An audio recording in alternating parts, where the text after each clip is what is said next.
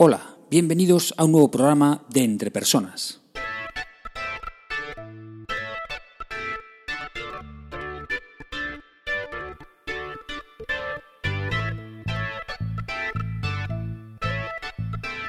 Un podcast donde hablamos sobre todo lo relacionado con las competencias y habilidades en las organizaciones.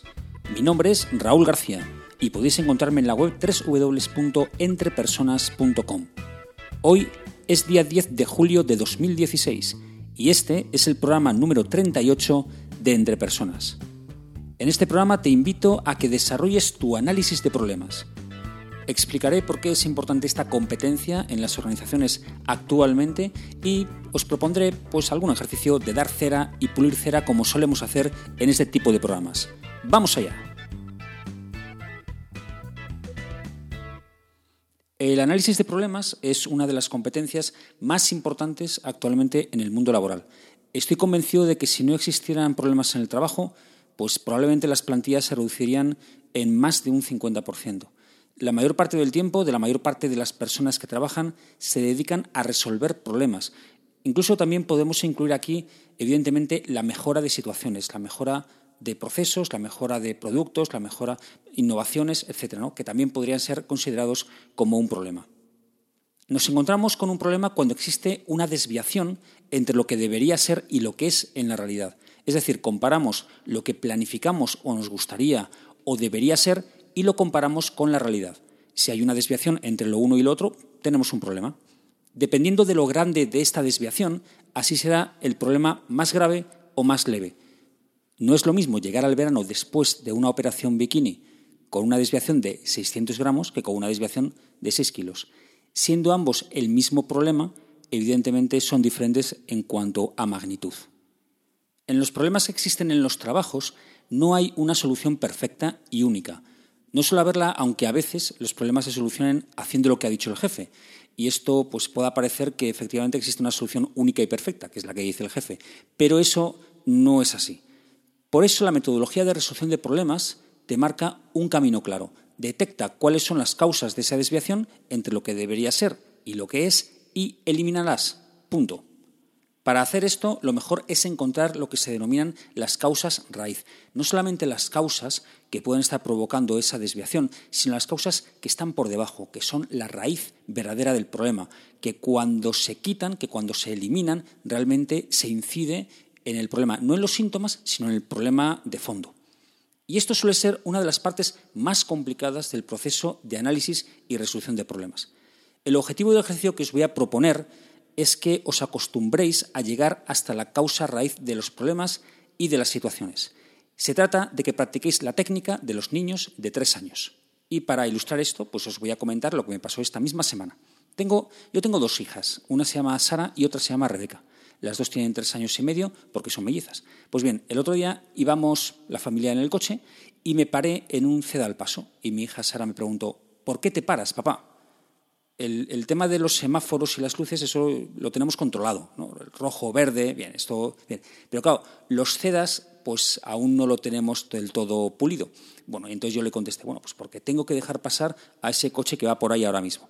Entonces Sara continuó, ¿y por qué? Y yo le respondí, porque esa señal que ves ahí, que tiene forma de triángulo, está ahí para indicarte que tienes que dejar pasar a los coches que vengan. Pero claro, Sara insistió, ¿y por qué? Bueno, total, que gracias a sus 27 porqués que me hizo, pues al final me tuve que remontar a por qué las sociedades humanas crean leyes y normas. Y al final me di cuenta de que la razón raíz por la que yo estaba cediendo el paso en ese momento a ese coche era para lograr convivir en armonía con otros seres humanos en una sociedad. Y esa es la verdadera razón de peso, aunque yo no me diera cuenta en un primer momento. Es cierto que esta técnica, que yo he llamado la técnica de los niños de tres años, eh, bueno, pues técnicamente, valga la redundancia, se llama la técnica de los cinco porqués. Eh, pero bueno, a mí me gusta más llamar la técnica de los niños de tres años que utilizan para sacar de quicio a sus padres. Me parece mucho más ilustrativa y probablemente algunos de nosotros nos veamos bastante reflejados en el título de esta técnica. Bueno, no hace falta que utilicéis esta técnica para encontrar las causas raíz de los problemas del trabajo. Ya sabéis que desde este podcast animo a que realicéis ejercicios de dar cera y pulir cera. Estos ejercicios ya lo sabéis, bueno, son ejercicios que no tienen que ver directamente con el trabajo, pero que nos hacen entrenar habilidades útiles para que después las pongamos en práctica en nuestro puesto de trabajo. ¿Vale? Al igual que Daniel San, ya sabéis, ¿no? la película de Karate Kid, bueno, pues daba cera, pulía cera, según le había dicho el maestro Miyagi, ¿eh? y eso, aunque no tiene que ver nada con el karate, pues eso le hizo después pues, poder parar los golpes karatecas que le daba el señor Miyagi, ¿no? con una rapidez y una habilidad increíble. ¿no? Bueno, pues de eso se trata los ejercicios de dar cera y pulir cera. Yo os voy a plantear algunas situaciones típicas de cualquier persona, ¿vale? Y, quiero que las, que las analicéis, que analicéis, que utilicéis esta técnica de, los niños de tres años, bueno, pues para indagar, indagar las causas raíz de por qué hacéis ciertas cuestiones, ¿no? Por ejemplo, ¿por qué leo este periódico? Este periódico y no leo otro, por ejemplo. Bueno, pues entonces pues, ¿por qué? Voy a analizar y me voy a hacer 50 porqués. ¿no? A ver, realmente, ¿cuál es la razón que me lleva a mí a leer este periódico en concreto? ¿Por qué me gusta el baloncesto? Porque el baloncesto, o el fútbol, o el hockey, no sé, algún deporte que os guste. Bueno, pues intentad eh, pues, pues, analizar realmente el porqué de, bueno, pues de esos gustos deportivos, ¿no? O, por qué me hago este corte de pelo, o por qué me peino de esta manera. Bueno, pues como veis son situaciones bueno, pues muy comunes, muy habituales, pero que pueden llevar efectivamente a que nosotros nos planteemos continuamente el, porqué de las cosas, ¿no? O por qué me cae mal este vecino. Bueno, pues también ahí puede ser una vecino o vecina, ¿no? O esta persona. Bueno, pues así vais, además, este ejercicio pues cae un poco también en la introspección, ¿no? que también es una habilidad interesante. Bueno, vosotros también podéis proponer situaciones de estas habituales para tratar de indagar con esta técnica de los niños de tres años cuáles son las causas raíces de, por qué hacemos ciertas cosas, ¿no? por qué estamos acostumbrados a ciertas situaciones. ¿no? Si se os ocurre alguna, pues podéis comentarla en la web www.entrepersonas.com barra blog bueno, quizá algunas de estas situaciones, pues quizá tengamos una respuesta rápida y obvia, pero de verdad os animo a que vayáis un poco más allá, a que seáis niños de tres años preguntando a sus padres y sacándoles de quicio, que seguro que eso os, retrotrae a la infancia, a esa época tan divertida y tan bonita. Os, animo a que lo hagáis. Bueno, resumiendo, resumiendo este programa, la solución a los problemas que nos encontramos en nuestros trabajos pasa por encontrar las causas raíces de esa desviación y eliminarlas.